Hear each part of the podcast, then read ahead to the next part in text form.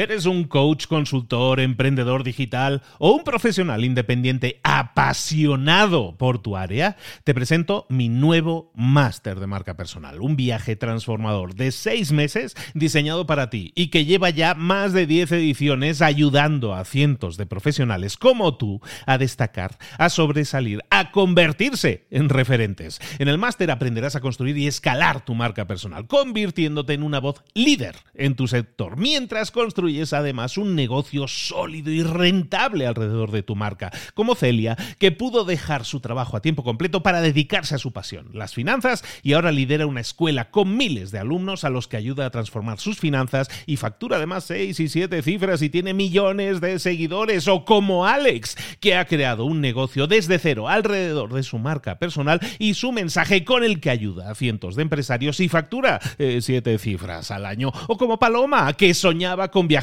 por el mundo y que ahora vive como nómada digital con cientos de miles de seguidores y más de 17.000 alumnos. Gracias al máster, su sueño pasó de ser una idea a una realidad rentable y reconocida.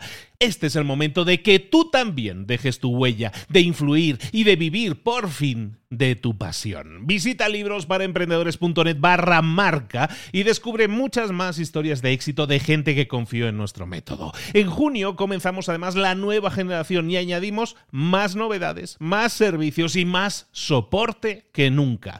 Únete a la élite de profesionales que ya están cambiando sus vidas. ¿Estás listo? ¿Estás lista para desarrollar tu marca personal y ser nuestra próxima historia de éxito? Pues visita librosparaemprendedores.net barra marca y comencemos. ¿Te gustaría ser más productivo? ¿Te gustaría saber cómo hacer más cosas de las que estás haciendo ahora? ¿Te gustaría hacerlo más rápido? ¿Te gustaría hacerlo mejor? Entonces tienes que escuchar este resumen. Es de un libro publicado muy recientemente, en el año 2016, de un autor que ya hemos visitado en alguna ocasión, Charles Duhigg, que, del que vimos El poder de los hábitos. Fantástico libro del que también te invitamos a ver sus mejores puntos, pero sobre todo no te puedes perder lo que tenemos para ti, lo mejor de lo mejor del libro, más agudo, más rápido, mejor, de Charles Duhigg del año 2016, aquí y ahora en Libros para Emprendedores. Sin más, comenzamos.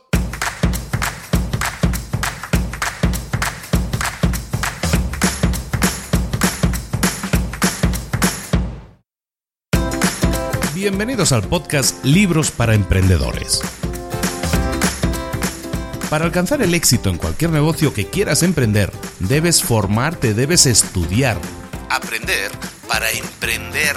Y para ello, no hay nada mejor que un libro.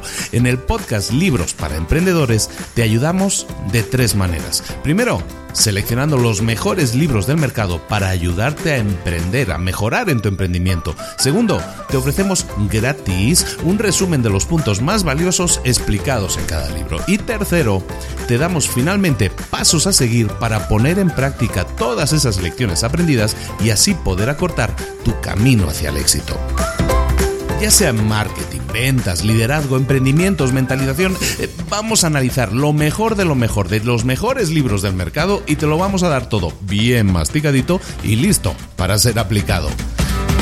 Soy Luis Ramos, empresario y emprendedor, y voy a acompañarte, si me lo permites, en este camino. Sin más, comenzamos.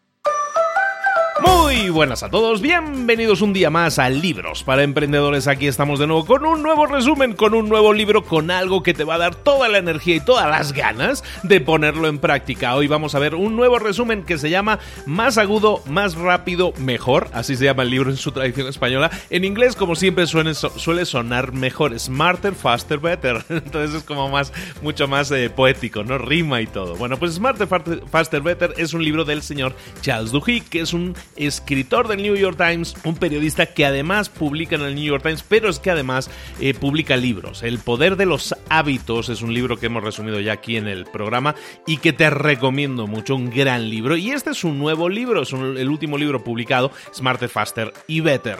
Este señor, que además tiene el premio Pulitzer, este señor nada menos, este libro se centra en aquellas tareas, en aquellos hábitos, de alguna manera es continuación de la anterior, en aquellos hábitos que nosotros podemos implementar para obtener más y mejores resultados. Estamos haciendo una serie de libros, veo, si vamos viendo un poco lo que estamos viendo eh, últimamente en el, en el de los cinco segundos que vimos en la última ocasión y en este, son dos libros que te plantean estrategias súper sencillas, súper simples, pero súper productivas, súper efectivas. Muchas veces tendemos a sobrecomplicar las cosas, tendemos a buscar la nueva gran estrategia súper compleja para llevar a cabo las cosas y muchas veces las cosas más simples son las más efectivas, como es el caso del libro que vimos en la última ocasión y como es el caso de este libro. Sin más, vamos a comenzar con nuestro resumen. Todo el mundo conoce a alguien que parece que las cosas siempre le salen bien o que por lo menos siempre que se planea hacer algo, se hace, ¿no? Y hay personas a las que eh, si se ponen enfermas, si tienen una lesión, da igual, si tienen planificado hacer algo, lo hacen, ¿no? Y es como que los vemos y decimos, caray, este tipo, esta persona, qué, envidia le tengo porque parece que todo lo puede hacer, incluso aunque le vengan cosas en contra, ¿no? La mayoría de nosotros no somos así. Nosotros normalmente nos planificamos, tenemos excelentes ideas en la cabeza, sin duda, pero eh, cuando buscamos el tiempo para llevar esas ideas a cabo, para hacerlas realidad, incluso cuando comenzamos a trabajar en esas ideas, ¿qué pasa? Que nos distraemos, nos desviamos del camino. Y ¿qué sucede? Que acabamos en una esquina eh, llorando entre comillas y quejándonos de que pues no lo hemos conseguido, habíamos empezado la dieta pero la hemos dejado, la hemos roto, nos hemos desviado, iba a ir al gimnasio todos los días y no voy, en definitiva nos planeamos metas y nos desviamos, se nos ocurren cosas por el camino, nos aparecen cosas por el camino, la vida pasa, la vida ocurre y nos desviamos, rompemos con ese plan que traíamos, ¿no? Y en cambio hay otras personas que parece que lo consiguen siempre, ¿no? Planifican algo y lo llevan a cabo, planifican algo y lo llevan a cabo, pasan a la acción y lo llevan hasta sus últimas consecuencias. ¿Nos gustaría ser como esas personas? Sí, sin duda. ¿Podemos serlo? Sí, sin duda, también podemos serlo. Y este libro, de alguna manera, Smarter, Better, Faster, o Faster, Better, perdona, el más agudo, más rápido, mejor, lo que nos enseña son cosas súper simples, estrategias súper simples que podemos aplicar para de esa manera poder conseguir llevar a cabo y alcanzar nuestras metas. Que es así de simple, ¿eh? Pero para que dejemos de ser unos envidiosos que estamos envidiando a aquellos que lo consiguen y nosotros no, pues nosotros también podemos hacerlo. Vamos con las estrategias. Dime si no es cierto, dime si no te pasa esto, que inicias un nuevo proyecto, te sientes súper entusiasmado, con muchas ganas, con mucha energía, esto lo voy a hacer yo porque sí, porque esto lo voy a hacer seguro, empiezas así con toda esa excitación y todas esas ganas y de repente como que vas perdiendo las ganas, vas perdiendo el fuelle, esa gasolina como que se te va acabando. ¿No te pasa eso muchas veces? Que te sientes muy excitado, muy, con muchas ganas al principio, pero como que esa energía va pasando, perdemos esa, ese empuje inicial. Ese problema es súper común, nos pasa, te pasa a ti y me pasa a mí, nos pasa a todos. El tema ahí es ser capaces de añadirle un pequeño ingrediente a esa situación para ayudarnos a no perder esa energía. ¿Cuál es ese ingrediente secreto? Pues básicamente la capacidad de escoger escoger, tener capacidad de elegir cosas, elección, la capacidad de la elección, no solo mantiene, sino que muchas veces eleva la motivación. Hay varios estudios que dicen que, que cuando tú tienes, sientes que tienes control sobre un proyecto, es decir, cuando tienes la capacidad de elegir, de, tienes, la de, de, tienes elecciones delante de ti, entonces eliges una serie de opciones, el hecho de tener esas opciones te da mayor sensación de control sobre ese proyecto. Y cuando tú tienes sensación de mayor control sobre un proyecto, te sientes más motivado o motivada. Cuando la gente tiene la capacidad de escoger, de elegir, mantiene esa excitación, esas ganas, esa energía alta. Y además aumenta otras cosas, como el sentido de la responsabilidad, el sentido de control, el sentido de que si algo no nos sale bien, nos vamos a poder recuperar, levantarnos tras habernos, tras habernos caído. Entonces, en definitiva, la receta es muy sencilla. Tenemos que darnos la capacidad de escoger cosas. No solo para nosotros, este libro también está súper orientado a la gestión de equipos, ¿no? A que nosotros podamos transmitir estas ideas a nuestros equipos. Entonces, ¿qué es esto de escoger? Esto de elegir, ¿cómo lo podemos implementar en nuestra vida? Pues imagínate que tú a lo mejor eh, tienes eh, 50 o 70 correos electrónicos pendientes para responder. Entonces, claro, entras con muchas ganas al trabajo, pero ves aquella lista de 70 correos electrónicos que tienes que responder y se te quitan las ganas hasta de vivir. Entonces, ¿qué tienes que hacer?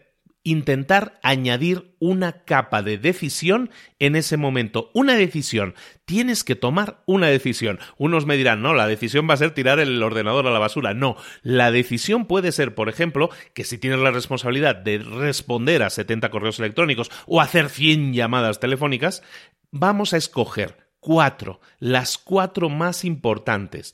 El resto ya lo leeremos después, el resto ya lo responderemos después, pero vamos a elegir las cuatro o cinco que consideremos más importantes. De esa manera, estamos seleccionando, estamos eligiendo algo y tenemos esa capa de decisión. Y eso hace que automáticamente nos sintamos más motivados, nos sintamos mejor. Y esa montaña tan difícil de escalar, como siempre decimos, es muy difícil si observamos y decimos, yo quiero escalar el Everest. Bueno, pues escalar el Everest es como un proyecto súper difícil, pero si dices, vamos a tomar estos, vamos a dar estos cuatro primeros pasos, pues eso es algo es como mucho más fácil, ¿de acuerdo? Entonces este fenómeno nosotros lo podemos aplicar en nuestra vida en cualquier entorno.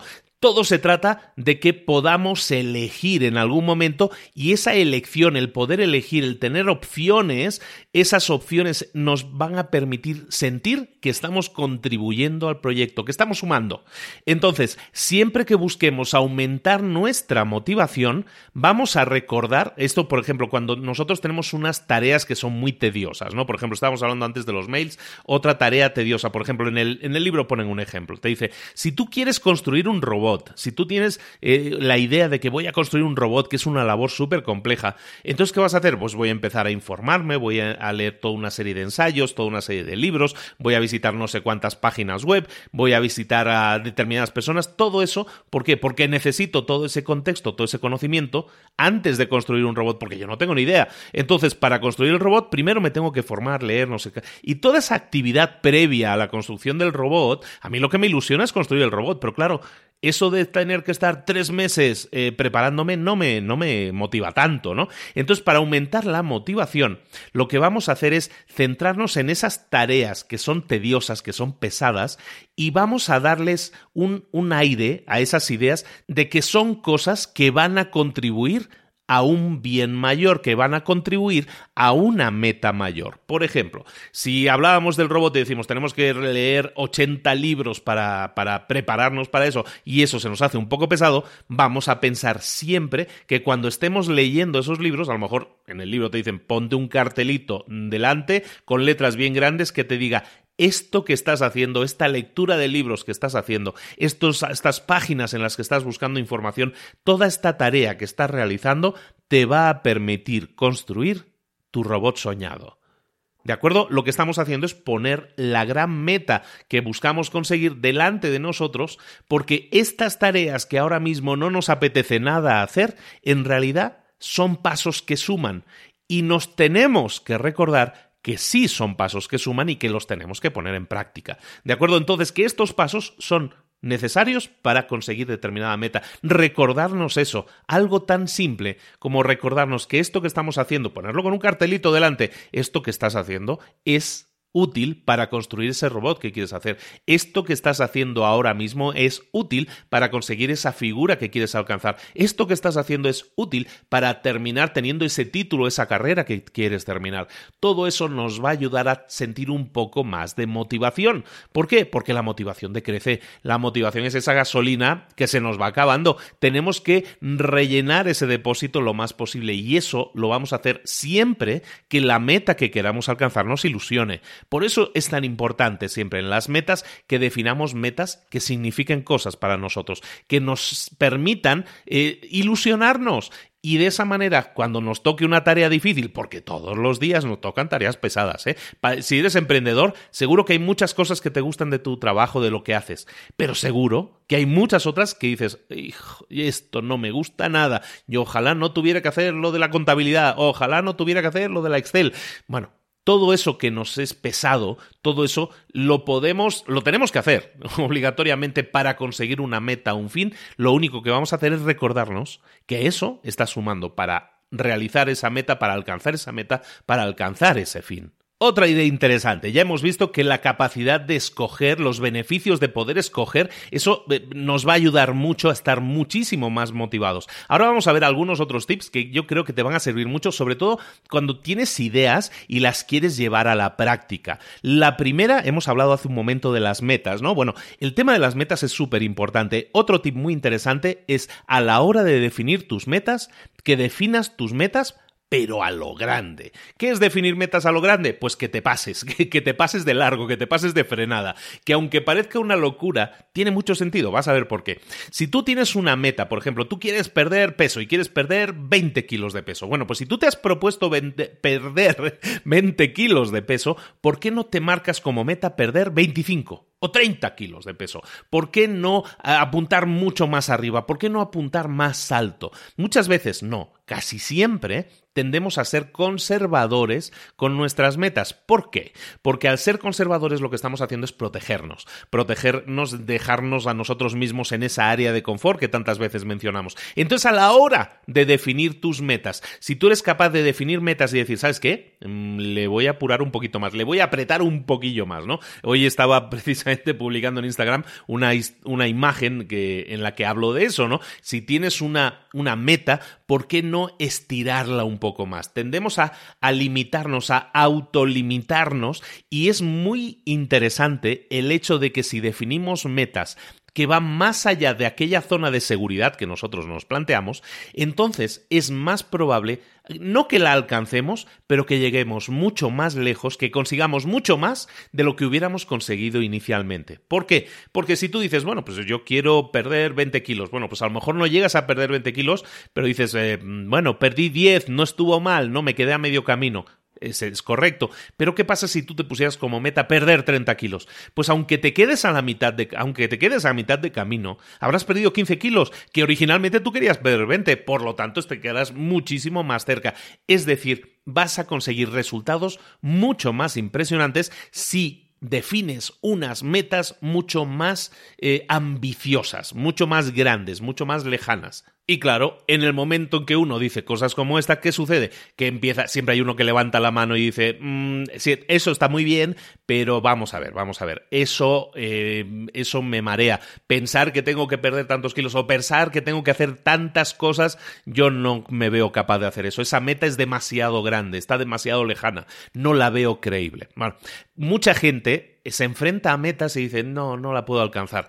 ¿Por qué no alcanza la gente sus metas? Vamos a tocar un tema muy interesante, es un tema que tocamos muy habitualmente en todas nuestras clases, en las tutorías, en el otro podcast que tenemos, Mentor 360, por cierto, en el que deberías estar escuchando. Hemos hablado ya varias veces de lo que son las metas SMART.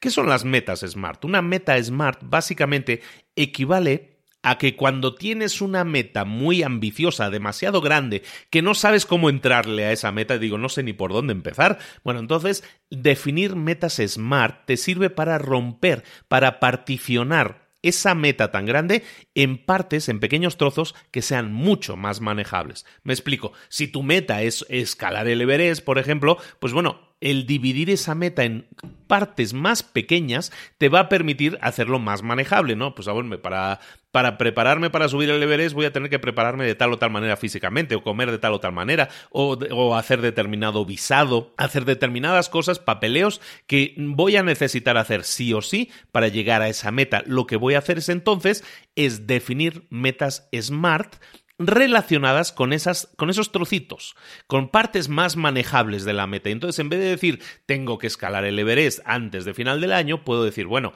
si yo tengo que escalar el Everest antes de final del año, entonces lo que voy a hacer es prepararme primero físicamente durante estos tres meses. Es decir, desde enero hasta marzo me voy a preparar físicamente para hacer esto, esto, esto y esto. Y tengo que conseguir determinada meta. Para aumentar mi cardio voy a tener que caminar o correr determinada cantidad de kilómetros cada día y ahora mismo no estoy preparado lo voy a hacer desde aquí hasta marzo. El 30 de marzo yo tengo que poder correr eh, una media maratón. No sé, eh, la meta que sea, ¿no? Y eso te permite eh, definir pequeñas metas. Tengo que conseguir el visado para entrar en el Tíbet, para la China, que no sé qué, y todo eso lo necesito conseguir antes de abril. Entonces tengo que definirme esas metas que quiero alcanzar antes de determinadas fechas límite. Las metas SMART son, SMART significa inteligente en inglés, y son, en realidad son las iniciales de toda una serie de, de cosas que nosotros tenemos que cumplir con esas metas. SMART significa específico, medible, alcanzable, realista y limitado en el tiempo. Es decir, si tú quieres eh, definir una meta y esa meta es SMART, tiene que ser específica. Tengo que conseguir algo muy concreto. No puede decir quiero perder peso. Eso no sería específico, sería genérico, ¿de acuerdo? Entonces tienes que ser específico. Después, tiene que ser medible. ¿Cómo puedo medirlo? Oye, pues si tienes que sacarte el, el, el papelillo de turno para poder entrar en China, no sé qué, el visado, bueno, pues entonces eso tiene que ser medible. ¿Cómo lo puedo medir? Bueno, pues si tengo el papel o no lo tengo. Eso es muy fácil, ¿no? Pero luego, si quiero correr la maratón, tengo que saber medirlo, ¿no? Primero tengo que correr 5 kilómetros, los tengo que correr a este ritmo. Si quiero correr una maratón en menos de 5 horas, tengo que hacerlo de tal manera. Tengo que correr tanta cosa el minuto, el kilómetro, tantos kilómetros por un minuto, un minuto, tantos kilómetros. Todo eso, ¿no? Lo tienes que medir. Tienes que tener una unidad de medida para poder decir si has alcanzado o no tu meta. Luego, tiene que ser alcanzable, es decir, tiene que ser algo más o menos realista. ¿De acuerdo? Yo no podré decir, ¿sabes qué? Quiero ir a la luna antes de fin de año. ¿Por qué? Porque no es realista. Mm, me tengo que preparar muchos años como astronauta, entonces para eso, pues no es realista definirme de aquí a 12 meses voy a estar en la luna. Entonces tienen que ser eh, alcanzables, tienen que ser metas de alguna manera realistas. Y luego tienen que ser limitadas en el tiempo. Tenemos que ser capaces de limitarlas en el tiempo. ¿Cómo podemos limitarlas en el tiempo? Pues básicamente definiéndoles una fecha límite, ¿cómo definimos una fecha límite? Pues diciendo, mira, ¿sabes qué? Antes del 30 de marzo tengo que conseguir esa meta concreta, ¿no? Si es perder peso, si es alcanzar determinada meta, si es conseguir determinada gestión. En definitiva, todo eso, que ya lo hemos hablado muchas veces, pero conviene siempre recordarlo, son metas SMART, específicas, medibles, alcanzables, realistas y limitadas en el tiempo. Entonces, teniendo claro que nosotros definimos las metas de esa manera, lo que vamos a hacer es, si teníamos una meta muy grande, muy loca, que nos habíamos definido, en el punto anterior, lo que vamos a hacer es hacer que esa meta se divida en submetas, en metas más pequeñas, en tareas más fáciles de digerir que nos permitan concentrarnos en, está bien, ya tengo claro lo que tengo que hacer, tengo que hacer esto, esto y esto y lo tengo que terminar antes de tal fecha. Perfecto, me pongo a ello, ¿de acuerdo? Entonces, de esta manera, gestionar las metas de esta manera es mucho más manejable. Entonces, recordemos, cuando hablemos de metas, vamos a definir metas exageradas, llamémosle así, ambiciosas, y además de ser ambiciosas, luego las vamos a dividir, porque muchas veces una meta ambiciosa es difícil de atacarla, lo que vamos a hacer es dividirla en submetas o metas más pequeñas que deben cumplir con esta filosofía del SMART, específico, medible, alcanzable, realista y limitado en el tiempo. Pero claro, estábamos hablando de estas metas y todo es muy bonito, Luis, todo esto lo dices en la teoría, todo esto pinta muy bien, pero la realidad es que siempre que me pongo a hacer esto, resulta que me distraigo, que pierdo el enfoque, que pasa algo, que me envían un mail, que me entra una llamada, en definitiva, que todo está muy bien, me planifico y todo eso, pero cuando llega el momento de la verdad, empiezo y nunca termino. Esa frase la he escuchado millones de veces y es normal, no, a todos nos pasa. La vida es así, la vida sucede y suceden cosas en la vida que nos desvían o pretenden desviarnos, si nosotros queremos, de nuestras metas, de nuestros objetivos. Y por muy smart que haya sido lo que hayamos definido, resulta que igualmente nos despistamos. Bueno, entonces, ¿cómo podemos mantener el enfoque? En el libro nos habla de un concepto interesante, se llama los eh, marcos o modelos mentales. ¿Qué es un modelo mental? Bueno, los modelos mentales son por decirlo de una manera sencilla, son historias. Son historias positivas que nos explicamos, que nos contamos a nosotros mismos, que lo único que están, están diseñadas es diseñadas para para prevenir las distracciones, para que nos mantengamos con muchas ganas, con mucha energía, con mucho entusiasmo a la hora de seguir haciendo lo que estamos haciendo. Todo esto es un tema de motivación. Entonces, ¿qué es esto del modelo mental? Bueno, pues básicamente es definir o describir cómo va a ser esa tarea antes de que la realicemos. Y no solo eso, también vamos a definir toda posible distracción que nosotros preveemos que nos va a suceder.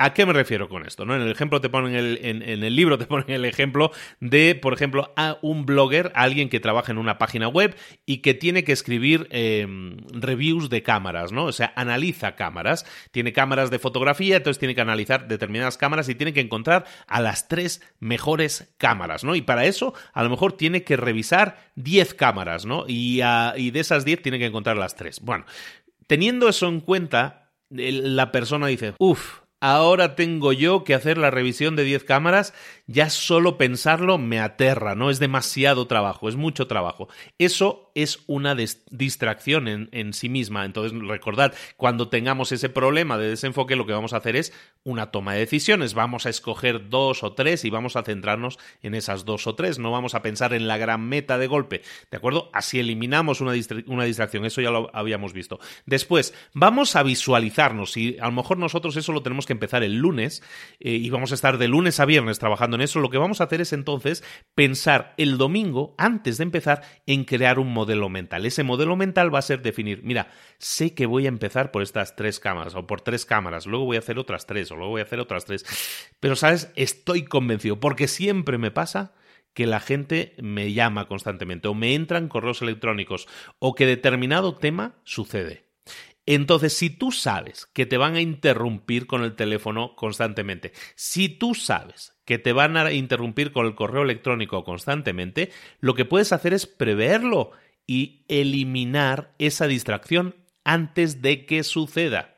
Si sabes que te entran constantemente llamadas, apaga el teléfono. Si sabes que te entran avisos de Facebook que alguien te envía un mensaje, apaga Facebook, apaga el teléfono, caramba. O sea, no tengas el teléfono cerca, no tengas el ordenador cerca, no tengas todo aquello que te puede generar una distracción y que tú ya sabes que te va a generar la distracción. Oye, nos lo quitamos de en medio. Que sí, que está muy bien tener el teléfono y que nos avisa de todo y que nos sirve para todo. Que sí. Pero bueno, si tú sabes que necesitas esa concentración y que tienes que hacer tal o cual tarea y que esto va a ser una distracción, elimínala antes de que suceda. Entonces, un modelo mental básicamente es una visualización de lo que va a suceder en la que tú tienes que verte a ti mismo, a ti misma pensando, mm, sé que tengo que hacer esto, luego tengo que hacer esto, siempre me pasa que me interrumpen con esto, que si el perro, que no sé qué. Bueno, pues todo eso vamos a intentar eliminarlo por anticipado para que así, de esa manera, nosotros consigamos dos cosas. La primera,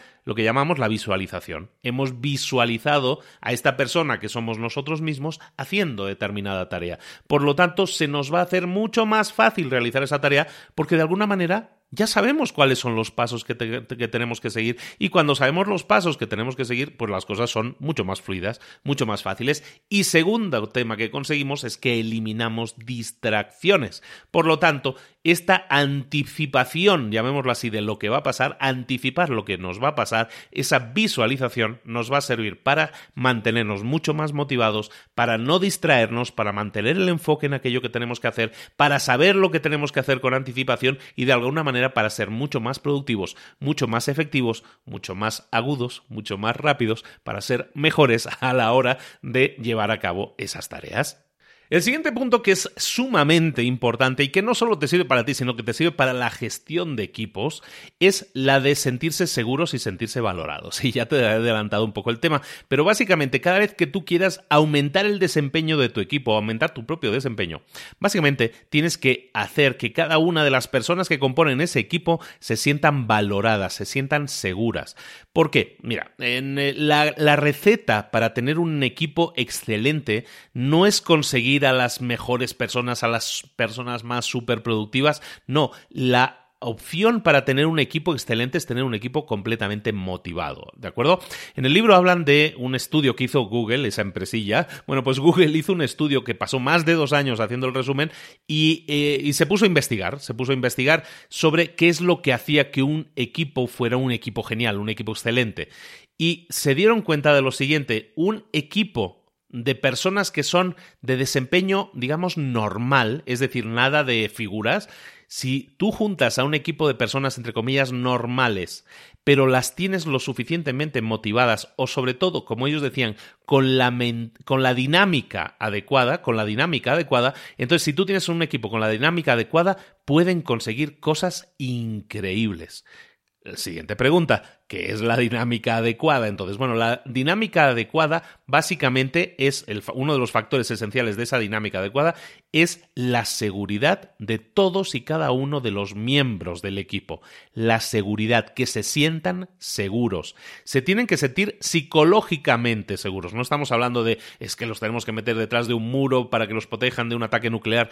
A lo mejor sí, ¿no? Pero, pero la idea es que se sientan psicológicamente seguros, ¿de acuerdo? ¿Cómo vas a hacer que alguien se sienta seguro? Bueno, lo que tienes que hacer para que alguien se sienta seguro es darle algún tipo de garantía de que no te vas a burlar de cualquier vez en la que quieran sugerir ideas. La gente normalmente quiere aportar. Estamos hablando de que una gente, una persona motivada siempre va a intentar aportar de su propia cosecha, va a intentar poner ideas encima de la mesa. Si sabes que tú pones una idea encima de la mesa y tu jefe se burla de ti, te, estás seguro de que esa va a ser la última vez que propongas una idea. ¿Por qué? Porque ya sabes que dijiste algo y se rieron de ti. Bueno, entonces ya no lo vas a hacer.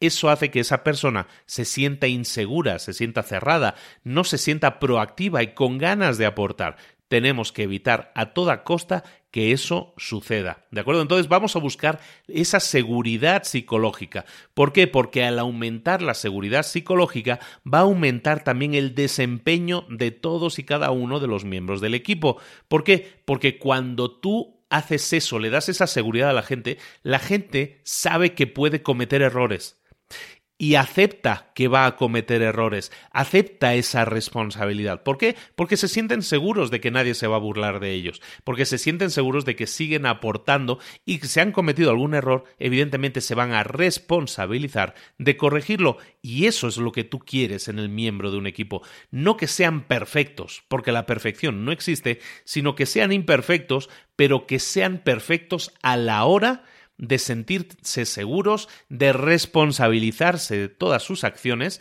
y de corregir una acción errónea si sucede. Eso es lo que tú quieres. Eso es un excelente miembro de equipo. La gente que se siente, eh, que se siente cómoda, que se siente segura, que puede compartir sus ideas, es gente mucho más creativa y que hace que tu equipo se convierta en un equipo mucho más creativo y por lo tanto mucho más productivo y por lo tanto mucho más efectivo. Un entorno en el que se sientan seguros, respetados, queridos hasta, hasta, esa raya, ¿eh? se sientan queridos, eso es bueno para un equipo. ¿Por qué? Porque provoca empatía entre todos los miembros del equipo. Por lo tanto, es mucho más fácil que tengan confianza los miembros de equipo entre ellos mismos. Entonces, este tipo de, confianza hace también que la productividad aumente. Cuando un, cuando un miembro de un equipo se siente seguro, se siente em, capaz de poder compartir cosas con los demás, eso aumenta las probabilidades de éxito de esa persona dentro de ese proyecto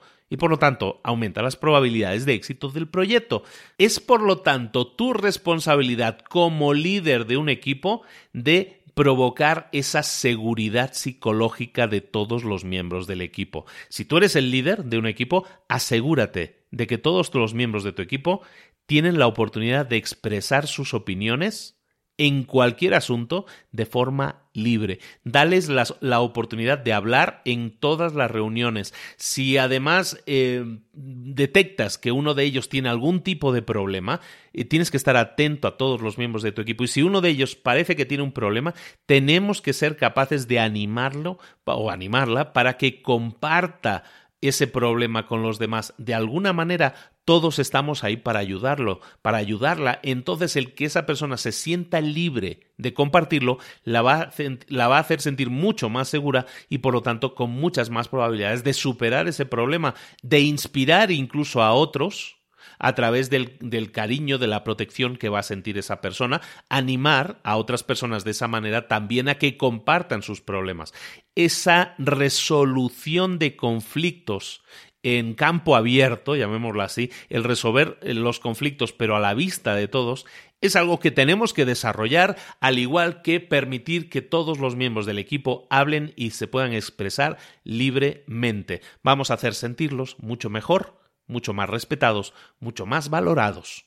Otra de las claves súper importante para desarrollar en un equipo es la cultura de la empresa. La cultura de la empresa era algo que no se veía tan bien hace unos cuantos años, hace un par de décadas, cuando yo empecé a trabajar, el tema de la cultura corporativa no se llevaba tan bien, la verdad. ¿Por qué? Porque estábamos más orientados de aquella en la creación de productos, servicios, solamente eso era lo importante, ¿no?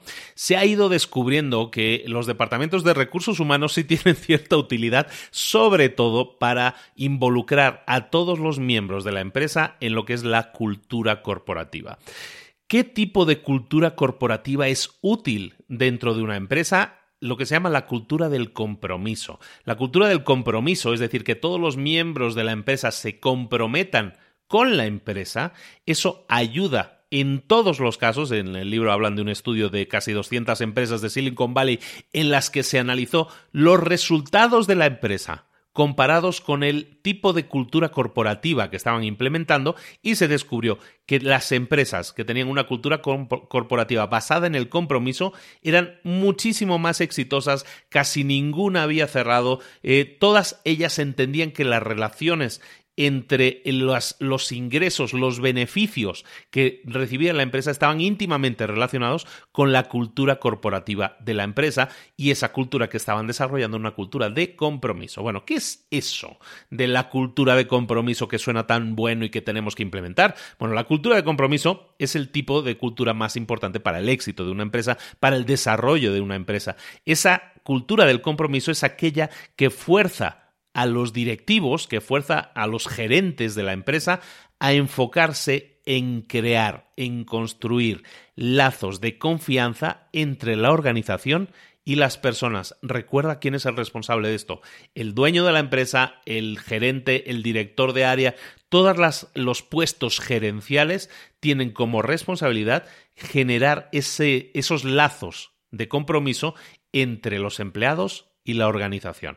Las empresas que tienen una cultura de compromiso normalmente están desarrollando la cultura del cariño, de la preocupación por los demás, de la empatía, de la conexión emocional y eso aumenta la confianza en la marca pero no de los clientes, sino de los propios empleados. Los empleados que confían en su empresa, que saben que su empresa está allí para ayudarles también. Son empleados que se sienten cuidados emocionalmente y son, por lo tanto, se sienten mucho más involucrados. Estas empresas no siempre van a estar contratando a las personas más brillantes, sino que van a buscar a las personas que estén más alineadas con los valores de la empresa y con el tipo de personas que nosotros queremos que trabajen en nuestra empresa. Eso es fundamental. Cuando estamos hablando de formas de cuidar a la empresa, no estamos hablando de cómo hacerla más productiva, cómo aumentar los ingresos y los gastos únicamente, que eso también es importante, sino que estamos hablando de que si queremos aumentar nuestros ingresos y, disminuir muchos gastos, seguramente es mucho más clave que cuidemos la cultura corporativa de nuestra empresa que no simplemente preocuparnos en la nueva estrategia de marketing que tenemos que implementar.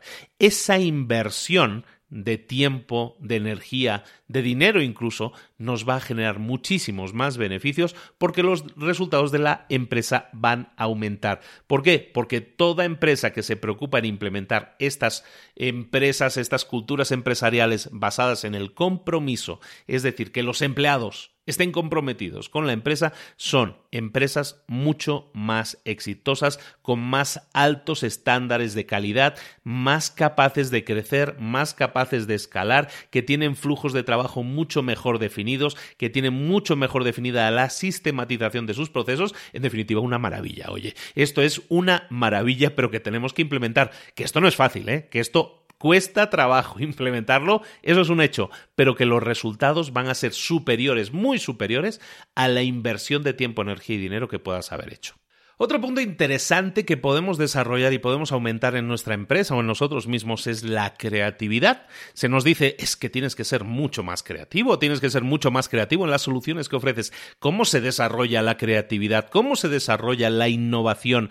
Que es algo que muchas empresas persiguen, que se utiliza, que se consigue a través de la creatividad. Bueno, pues la creatividad, la innovación, no significa siempre que tengamos que empezar algo de cero. Que empecemos algo de cero mm, rara vez es la base para la innovación. De hecho, en el libro hay un estudio, me encanta este, este, episodio, este capítulo me encanta, porque habla precisamente de algo, de un dato muy interesante. La capacidad de crear documentos creativos no se basa en empezar algo de cero y hacer algo completamente diferente. Hicieron un estudio en una universidad en Estados Unidos en el que se pusieron a analizar unos 18 millones de documentos. Esos documentos eran, eran lo que llaman un paper, una, un informe académico, un informe lo que, lo que nosotros conoceríamos como un ensayo académico. Entonces em, estudiaron 18 millones de ensayos académicos y buscaban aquellos que fueran los más originales, los que fueran los más creativos, los que fueran los más innovadores. Y se dieron cuenta de algo muy interesante, que y es que descubrieron que el 90% del contenido de esos eh, informes tan creativos, el 90% del contenido ya existía en informes anteriores, ya se había hecho, ya se había desarrollado en ensayos anteriores. ¿Qué quiere decir con eso y a dónde voy con todo este rollo? Bueno, pues básicamente a lo siguiente. Cuando nosotros buscamos ser creativos, innovar, no tenemos por qué buscar cambiar la rueda, reinventar la rueda. Lo que podemos hacer es escoger algo que ya exista y vamos a darle un nuevo enfoque a ese, vamos a darle un nuevo uso a eso. Eso es ser innovador, eso es ser creativo y eso se puede hacer reutilizando cosas que ya existen. Muchas veces buscamos crear la nueva idea, la nueva empresa, crear la nueva empresa que nadie ha creado antes, cuando es mucho más simple buscar cosas que ya estén funcionando y buscar cómo podemos darle una vuelta, cómo podemos darle un nuevo uso, cómo podemos hacer algo diferente que mejore eso que ya existía actualmente. Eso también es innovar, eso también es ser creativo y eso es mucho más fácil. Otro tema interesante a la hora del tema de la creatividad y cómo desarrollar la creatividad es la de creer y confiar en tus instintos. Y sí, aunque esto de los instintos suena a mm, arenas movedizas para muchos eh, directores de empresa, de lo que estamos hablando es que tenemos que provocar que la gente sea creativa, que desarrolle su creatividad, que libere sus emociones. Por ejemplo, en el libro hablan de, de, Pixar, ¿no? de Disney, y hablan de, de, estas empresas que crean este tipo de películas, Pixar sobre todo, Disney también, porque ahora está mezclado el, equipo directivo de, Disney, eran los que eran antes de, Pixar, y el señor Catmull, Edwin Edwin que es el director de Disney Animation, que era el director de Pixar, que es el escritor del libro de creatividad S.A., que también hemos visto también en libros para emprendedores, pues Catmull habla de esta estrategia que utilizan con sus creativos, con la gente que tiene que escribir sus historias. Y básicamente eh, hablan, en este caso, en este libro, hablan de la estrategia que utilizaron cuando estaban escribiendo la película Frozen, la película de, las dos princesas, de Elsa y Anna, que son dos hermanas y que tienen una relación mm, conflictiva durante la película. Entonces, esa historia, esa historia para hacerla auténtica, para hacer que la gente creyera esa historia y todo lo que les sucedía y por qué se comportan de determinada manera, pues todo eso lo desarrollaron a partir de la sensibilidad propia de cada uno de esos escritores, motivada por el director, en este caso del departamento, que les decía, no, quiero que, crees una historia preconcebida. Quiero que crees una historia que esté basada en los sentimientos, en las reacciones, en cómo tú te comportas con tus hermanos, con tus hermanas, cómo es tu relación, cómo podemos volcar esos problemas de hermano o hermana en la película. El resultado, evidentemente, tiene que estar dentro de un formato de historia Disney, pongámoslo así, pero eso lo que estamos consiguiendo entonces es liberar emocionalmente a esas personas para que se sientan en un entorno seguro en el que puedan aportar. Y eso es lo que enriquece, en este caso, una película. Pero si estamos hablando de un proyecto en cualquier otro tipo de empresa, estamos hablando de lo mismo, cómo podemos aportar algo de nuestra sensibilidad personal a ese proyecto. Si tú, desde una parte directiva de la empresa, eres una persona que anima a las personas a decirle, oye, quiero que aportes, quiero que me des más de, tu corazón, aunque suena así muy, muy ñoño el decirlo, pero que sean más capaces de ser empáticos y que aporten más de sus propias experiencias, lo que hacemos es enriquecer el producto final. Evidentemente tiene que tener un sentido, tiene que, o sea, si tú dices, es que yo tengo problemas con mi hermano y quiero aportar eso dentro de un producto que estamos haciendo de ingeniería, bueno, pues a lo mejor no pega, ¿no? Pero en este caso que estás haciendo tareas, estábamos hablando de tareas creativas, de, de tareas en las que buscamos innovar, muchas veces las respuestas están dentro de nosotros mismos y tenemos simplemente que sacarlas, que ponerlas encima de la mesa y volcarnos y confiar en nuestras emociones y eso es algo que también podemos promover en nuestros equipos siempre que queramos que un equipo sea creativo y sea innovador. En definitiva, cuando nosotros buscamos elegir y elegir correctamente, como estábamos viendo al principio, cuando nosotros buscamos mantenernos más productivos, cuando nosotros buscamos mantenernos más motivados y hemos visto tips para conseguirlo, cuando nosotros buscamos ser competitivos, cuando nosotros buscamos aplicar en nuestro negocio eh, metas personales que nos ayuden también a nosotros a crecer y a sentirnos motivados, cuando eh, esas metas las hacemos ambiciosas, cuando nosotros buscamos hacer metas ambiciosas y muchas veces, aunque no, no parezcan manejables, las hacemos manejables a través de eh, metas smart que nos permitan subdividir esas metas tan grandes en metas más pequeñas. Cuando nosotros lo hacemos de esta manera para conseguirlo, cuando nos preparamos por anticipado para no distraernos, cuando nosotros visualizamos cómo vamos a tener que realizar una tarea, todo eso nos ayuda porque todo eso nos permite tomar mejores decisiones a nosotros y a nuestro equipo y por ende también a nuestra empresa. Es esencial que aprendamos estos nuevos conceptos, que como ves son súper simples. No estamos hablando de nada novedoso, estamos hablando simplemente de conceptos que funcionan, pero que tenemos que recalcar y tenemos que hacer que se implementen en nuestra vida personal, en nuestra vida profesional y en nuestros equipos, en la relación que tenemos con los equipos y cómo hacemos que esos equipos sean más productivos, más empáticos, más humanos, y más efectivos, caramba, también van a generar resultados para tu empresa.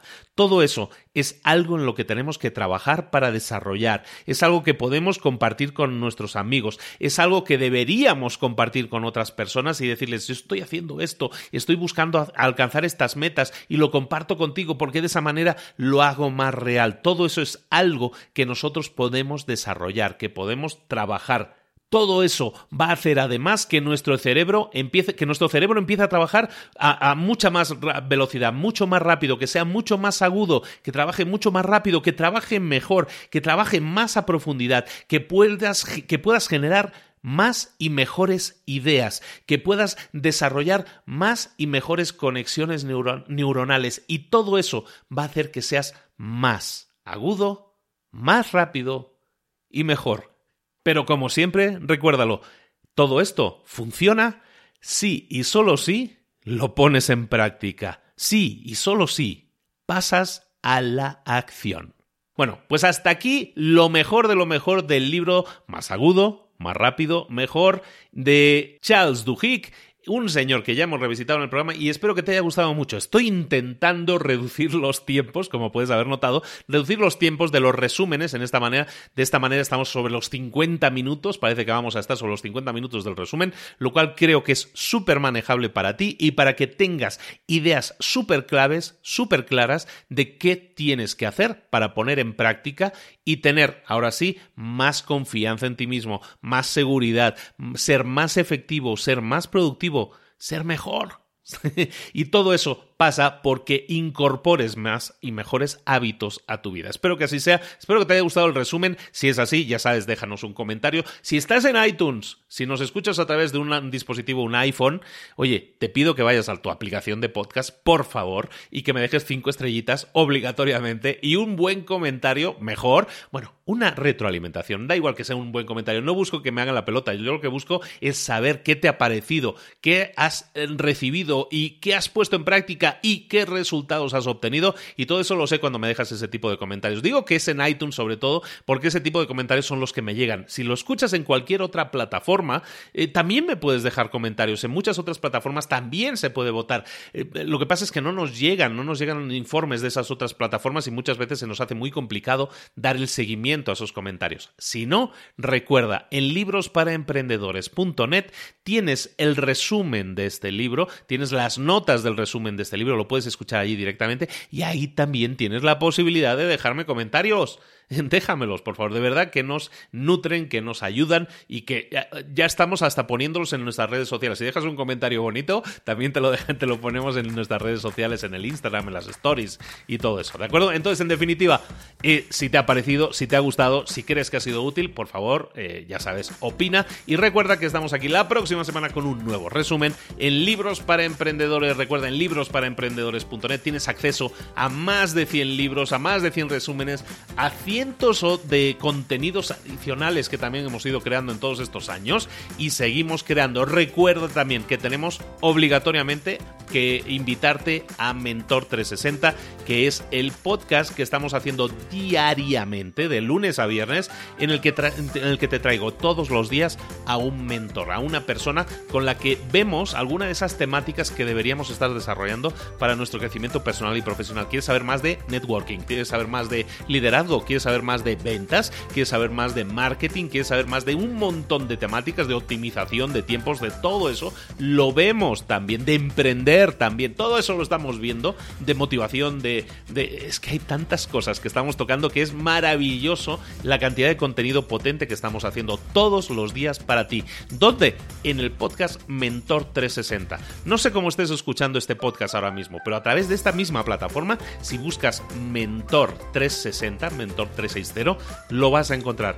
Te invito a que escuches un solo episodio y me digas si no te has hecho adicto, adicta y ya los estás escuchando todos. Recuerda que ahí lo tenemos todo para ti, estamos haciendo un esfuerzo monumental por hacer el mejor producto, el mejor podcast de negocios de la historia del mundo mundial y creo que lo estamos consiguiendo, el, el contenido es brutal, yo creo que te va a encantar. Ahora sí, dejemos de autopromocionarnos y te invito a que la próxima semana nos encontremos aquí de nuevo en Libros para Emprendedores un abrazo de Luis Ramos. Nos vemos. Hasta luego.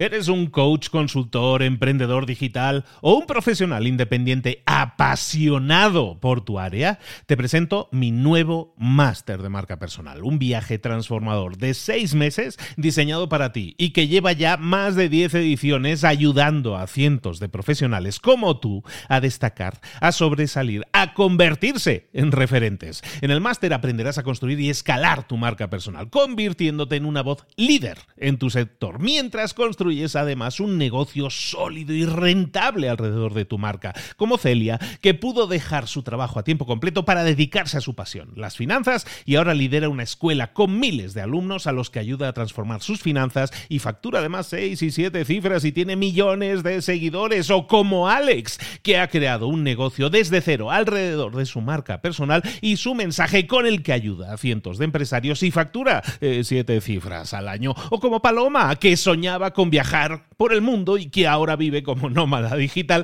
con cientos de miles de seguidores y más de 17.000 alumnos. Gracias al máster, su sueño pasó de ser una idea a una realidad rentable y reconocida. Este es el momento de que tú también dejes tu huella, de influir y de vivir por fin de tu pasión. Visita librosparaemprendedores.net barra marca y descubre muchas más historias de éxito de gente que confió en nuestro método. En junio comenzamos además la nueva generación y añadimos más novedades, más servicios y más soporte que nunca. Únete a la élite de profesionales que ya están cambiando sus vidas. ¿Estás listo? ¿Estás lista para desarrollar tu marca personal y ser nuestra próxima historia de éxito? Pues visita librosparaemprendedores.net barra marca y comencemos.